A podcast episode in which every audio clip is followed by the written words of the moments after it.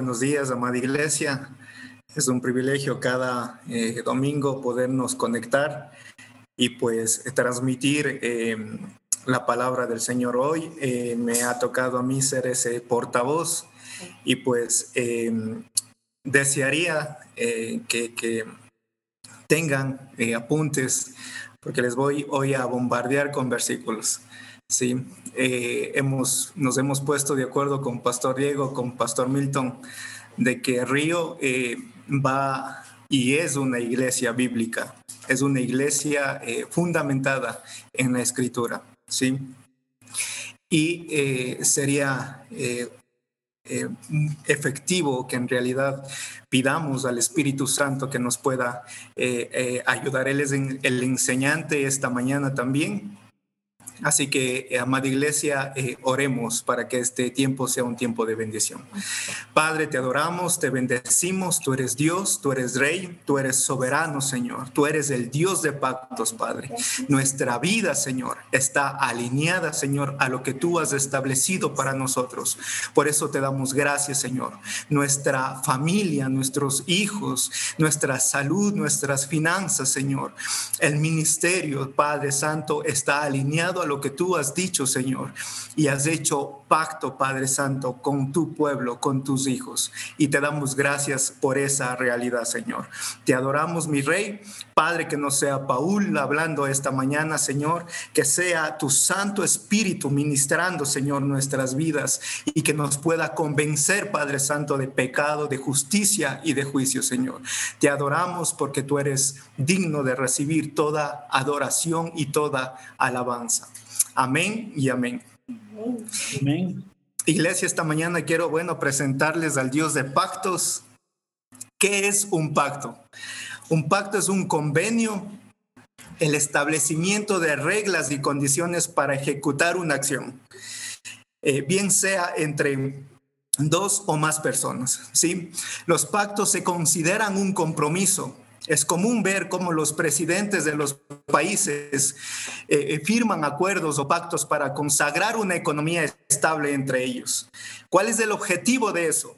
solidificar alianzas económicas, políticas e ideológicas. Nosotros mismos como país experimentamos hace algunos años, si no estoy mal, en 1998, eh, un convenio que se hizo se llamaba el Acta de Brasilia, en donde las repúblicas de Ecuador y, Perú firmaban un acuerdo, una eh, eh, demarcación territorial. Sí, ¿Cuál era el beneficio, el cese de la guerra, el cese del conflicto, la incertidumbre que había incluso económicamente como, como país? Pero gracias a, Dios hubo este acuerdo que se firmó satisfactoriamente. Ecuador se vio un poco afectado en eso, pero gracias a Dios hubo paz en ese, en ese año. Entonces, amada iglesia, todo está hecho para que se maneje en acuerdos, en convenios. Firmamos contratos de trabajo en los que se establecen las cláusulas para el cumplimiento de los mismos. Compromisos bancarios en el que se establecen los parámetros de pago. Aún incluso dentro del hogar hacemos acuerdo. Ah, eh, eh, y es un claro ejemplo que con nuestros hijos todo el tiempo estamos eh, haciendo acuerdos, convenios, arregla tu habitación, trae buenas calificaciones y si no hay recompensa. Y si no hay varita, como le decimos nosotros. Pero ahora la palabra pacto aparece más de 300 veces en la Biblia. En el Antiguo Testamento, la palabra hebrea berit tiene la connotación de un acuerdo contractual entre Dios y una persona. También se lo podía ver un acuerdo entre dos seres humanos. Cualquiera sea la manera, implica una acción entre las partes. ¿De qué se trata este pacto entre Dios y el hombre? En que la iniciativa persistente de Dios haciendo una promesa solamente de mantener esta relación de pacto con el hombre. Iglesia, Dios es Dios, Dios es perfecto, Él es inmutable, Él es invariable, pero le encanta tener una relación con nosotros, una relación con su pueblo. Y son cinco pactos que Dios ha hecho con el hombre. Y no me quiero detener mucho en los primeros cuatro, pero el quinto es muy importante. ¿sí? Un pacto determina nuestra relación con Dios. Repito, un pacto determina nuestra relación con Dios. Primero, pacto con Noé. La primera palabra pacto en la Biblia aparece en Génesis 6, 12 al 18.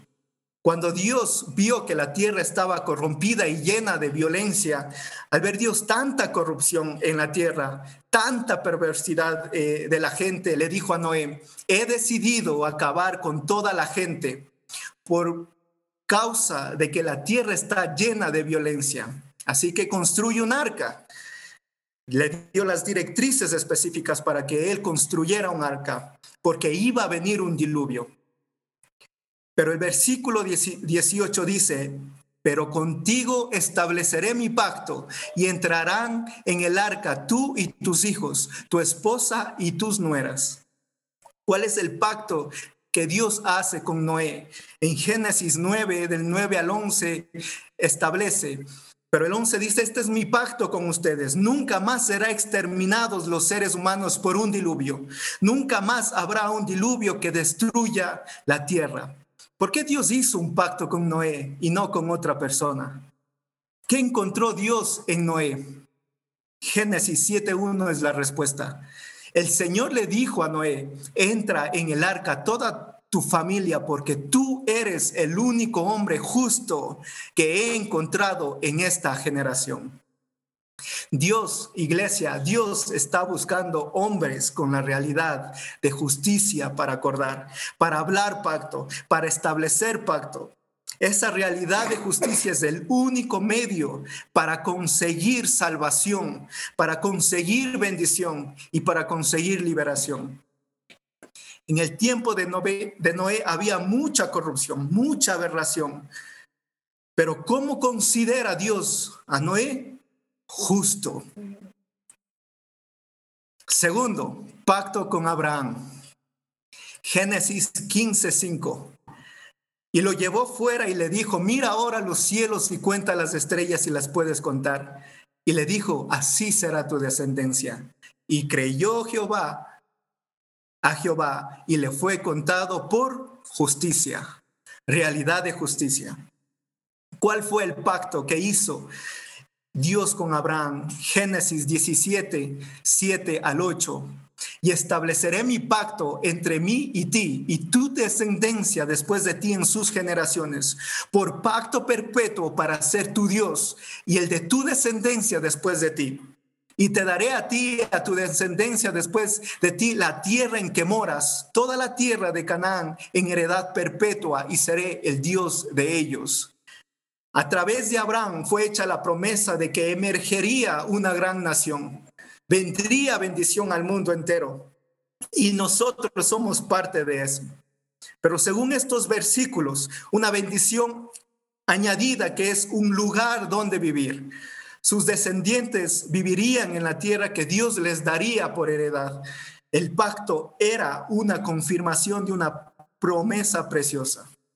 Escriba, iglesia, el pacto es una confirmación de promesas. El pacto con Noé y Abraham eran incondicional. Las promesas de un pacto incondicional serán ciertamente cumplidas en el tiempo y a la manera de Dios y depende del poder y de la soberanía de Él.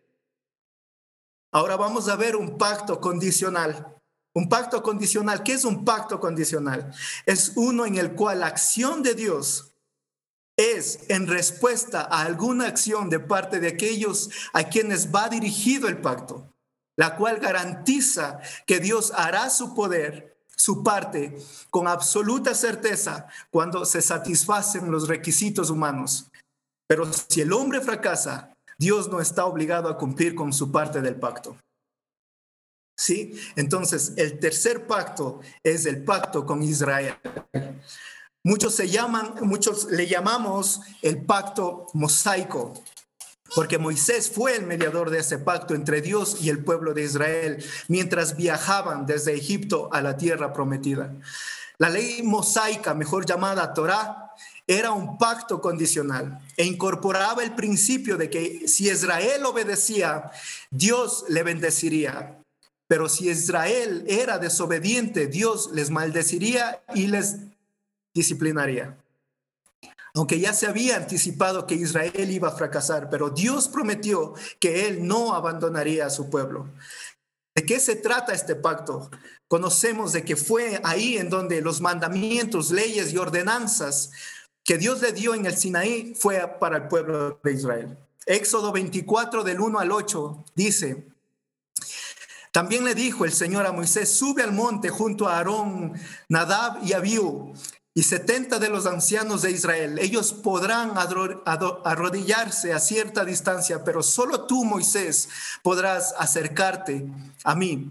El resto del pueblo no deberá acercarse ni subir contigo. Y Moisés fue y refirió al pueblo todas las palabras a disposición del Señor. Y ellos respondieron a una voz, haremos todo lo que el Señor ha dicho. Moisés puso entonces por escrito todo lo que el Señor le había dicho. El versículo 7 dice, después tomó el libro del pacto y lo, leyó ante el pueblo y, y ellos respondieron, haremos todo lo que el Señor ha dicho y le bendeciremos. Moisés tomó la sangre, roció al pueblo con ella y dijo, esta es la sangre del pacto que con base a estas palabras del Señor ha hecho con ustedes. Y Moisés instaba continuamente al pueblo a no olvidarse de cumplir este pacto. Deuteronomio 4:23 dice, tengan cuidado pues, cuidado de no olvidar el pacto que el Señor su Dios ha hecho con ustedes. No se fabriquen ídolos de ninguna figura que el Señor su Dios les haya prohibido, porque el Señor su Dios es fuego consumidor y Dios celoso. Ay, ay, ay. Sin embargo, vemos un fracaso total en respuesta a esta designación. La condicionalidad del pacto no prosperó si dependía de Israel. Cuarto, pacto con David. Primera de Crónicas 17, 11 al 14, Dios le da una palabra a David y cuando tus días sean cumplidos para irte con tus padres, levantaré descendencia después de ti, a uno de entre tus hijos, y firmaré su reino. Él me edificará casa y yo confirmaré su trono eternamente. Yo le seré por padre y él me será por hijo, y no quitaré de él mi misericordia como la quité de aquel que fue antes de ti, sino que lo confirmaré en mi casa y en mi reino eternamente, y su trono será firme para siempre. Pero todos estos pactos, amada iglesia, apuntan a uno glorioso, a uno inalterable, a uno inquebrantable, a uno incondicional porque en la ecuación de este quinto pacto no intervenimos nosotros como las partes, sino como beneficiarios. Y esa es una gloriosa realidad.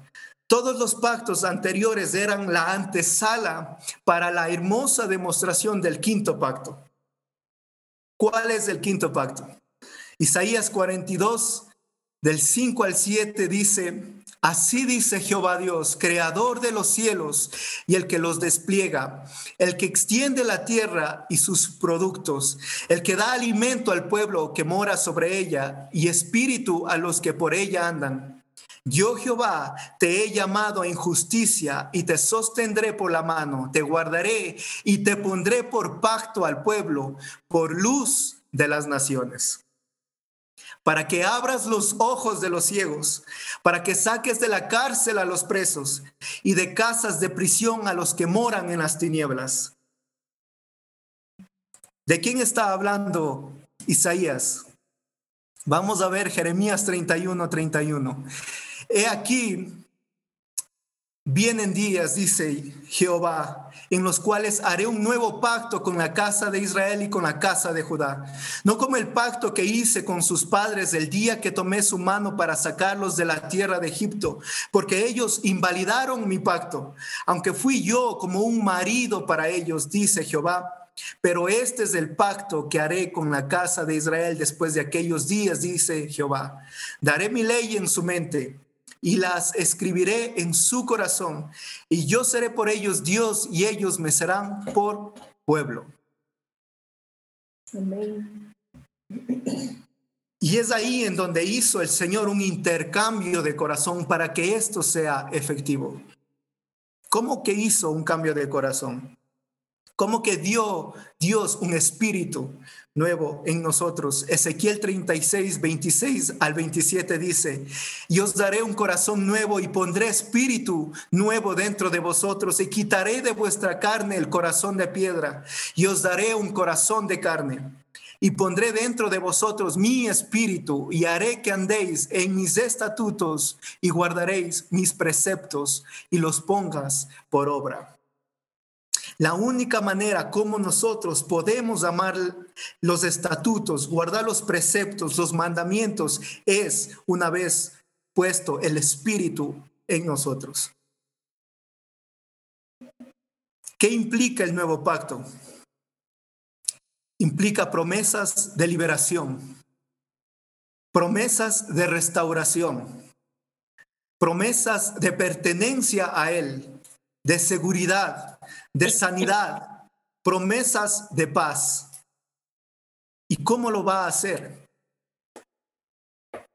Malaquías 3.1 lo anuncia. He aquí, yo envío mi mensajero el cual preparará el camino delante de mí, y vendrá súbitamente a su templo el Señor a quien vosotros buscáis. Y el ángel del pacto, a quien deseas ustedes, he aquí viene Jehová de los ejércitos, ha dicho.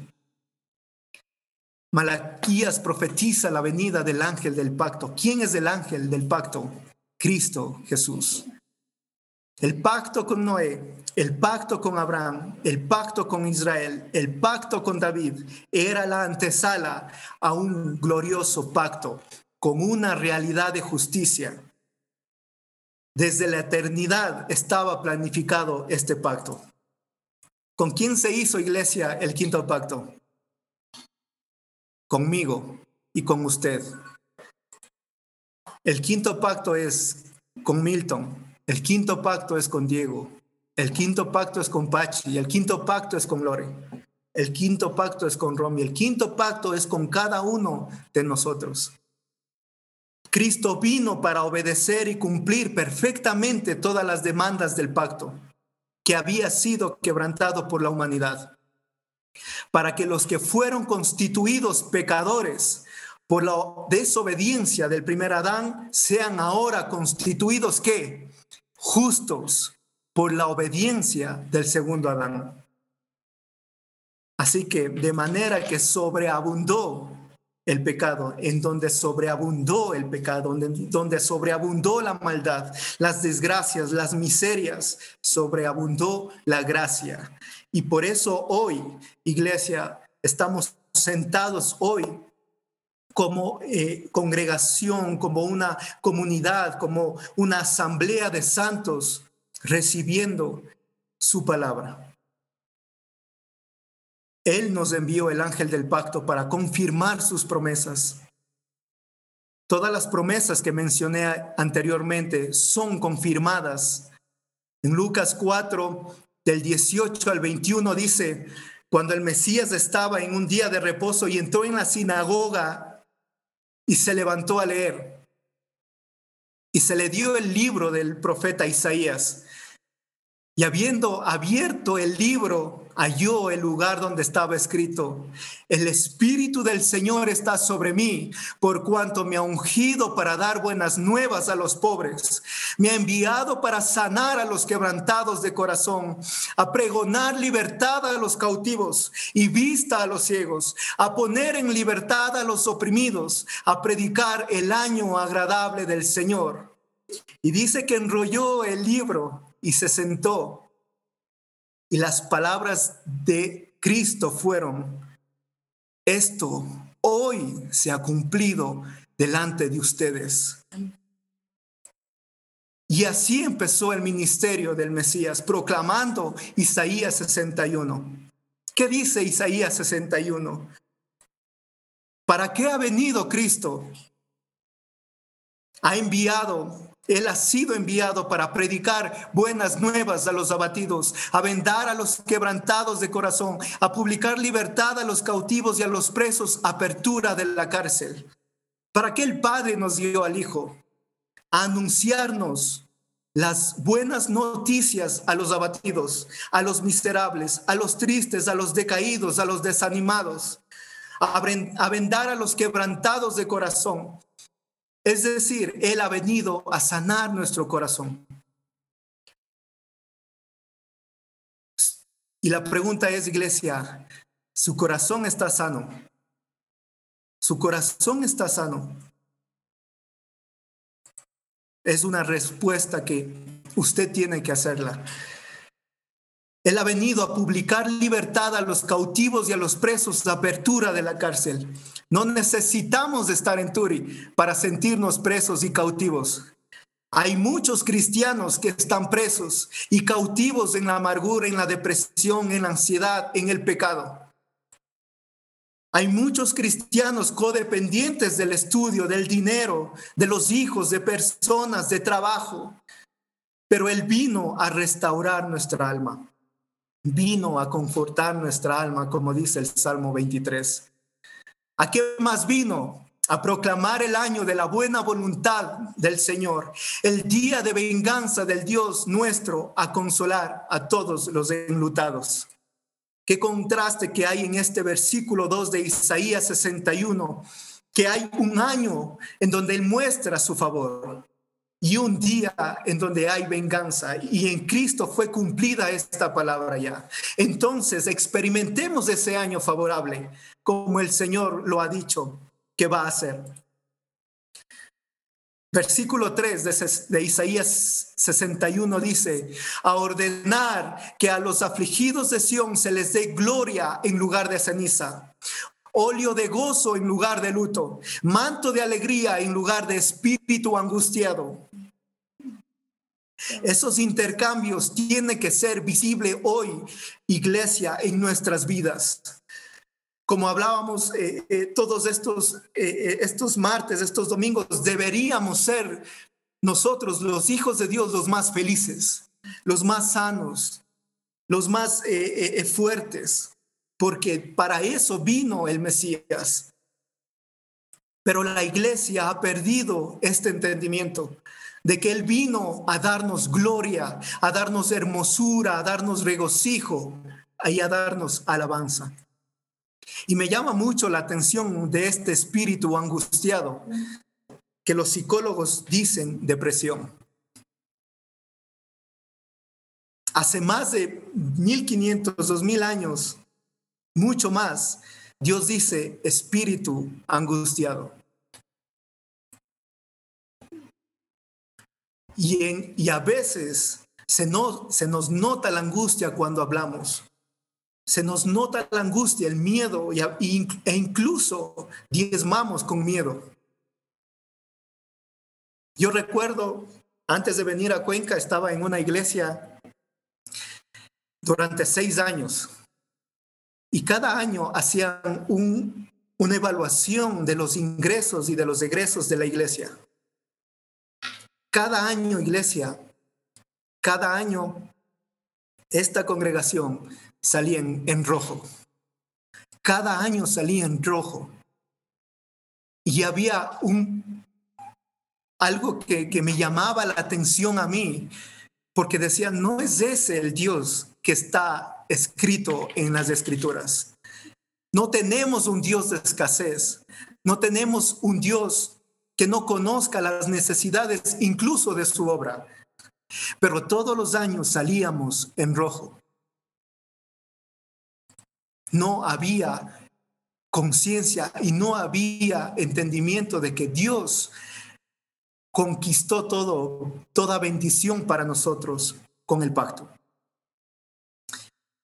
Y serán llamados árboles de justicia, plantío de Jehová para gloria suya. En otras versiones dice robles de justicia.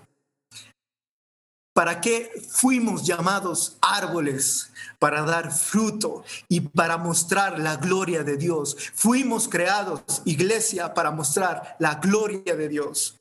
¿Por qué eso no se ve? Porque no hemos recibido los primeros versículos. No nos hemos dejado dar las buenas nuevas, no nos hemos dejado sanar el corazón. y seguimos presos, seguimos cautivos. Pero el Señor dice, plantío de Jehová, árboles de justicia. ¿Cómo se llama usted?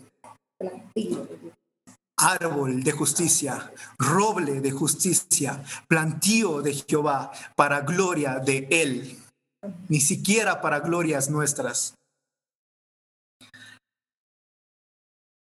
Versículo cuarto. Reedificarán las ruinas antiguas y levantarán los asolamientos primeros y restaurarán las ciudades arruinadas, los escombros de muchas generaciones. Muchos hogares están en ruina, muchos hogares están en escombros, pero nos dice que nosotros seremos gloria para reedificar, para levantar, para restaurar. Y vosotros seréis llamados, versículo 6, sacerdotes de Jehová, ministros de nuestro Dios seréis llamados. Comeréis de las riquezas de las naciones y con su gloria seréis sublimes. Dentro del río hay sacerdotes, hay ministros. Y déjeme decirle que comeremos de las riquezas de las naciones para la gloria de Él. Apocalipsis 1.6 dice, y nos hizo reyes y sacerdotes para Dios, su Padre. A Él sea gloria e imperio por los siglos de los siglos. Amén. Amada iglesia, es hora que nuestra vida se alinee con el pacto de Dios. Cómo enfrentamos las situaciones, cómo enfrentamos las circunstancias, cómo enfrentamos las pruebas, las tribulaciones, las aflicciones con el pacto, con lo que Dios hizo, porque Dios nos dio al Padre y el Padre nos dio al Hijo. ¿Cómo lo hago práctico en mi vida? Miremos la oración respondida de Nehemías en base a conciencia de pacto. En dice, y te ruego, Jehová, Dios de los cielos, fuerte, grande y temible, que guarda el pacto y la misericordia a los que le aman y guardan sus mandamientos. Esté ahora atento tu oído y abierto tus ojos para oír la oración de tu siervo, que hago ahora delante de ti día y noche. Presentémonos ante Dios si es que hay el problema, presentemos al Señor el problema, pero tengamos conciencia de que estamos en pacto, porque somos portadores del pacto en nuestros corazones. Cristo es el mediador del pacto. Por eso eh, en Lucas 18, 25, 35 hay una historia de Bartimeo cuando Jesús estaba eh, eh, acercándose a Jericó y estaba un ciego sentado junto al camino, mendigando. Y dice que al oír las multitudes que pasaba, preguntó qué era. Y le dijo, es que está pasando Jesús. Entonces dio voces diciendo, Jesús, hijo de David, ten misericordia de mí. Entonces él se detuvo y mandó a traerle a su presencia y cuando llegó le preguntó y le dijo, ¿qué quieres que haga por ti? Y él le dijo, dame la vista, haz que reciba la vista. Y Jesús dijo, recíbela. ¿Sabe iglesia por qué? El mendigo sabía hablar pacto, porque de David venía la descendencia para que Cristo reinara en esta tierra. Hijo de David, ¿qué quieres que te haga? Así debería ser nuestra oración. Hijo de David, ten misericordia de mí. Y enseguida Jesús va a decir, ¿qué quieres que haga por ti? Porque la oración estaba alineada con pacto. Dios usó a Noé, Dios usó a Abraham, Dios usó a Moisés, Dios usó a David. Y hoy Dios nos está dando esa gloriosa realidad y hace dos mil años nos la dio, que es perspectiva de pacto.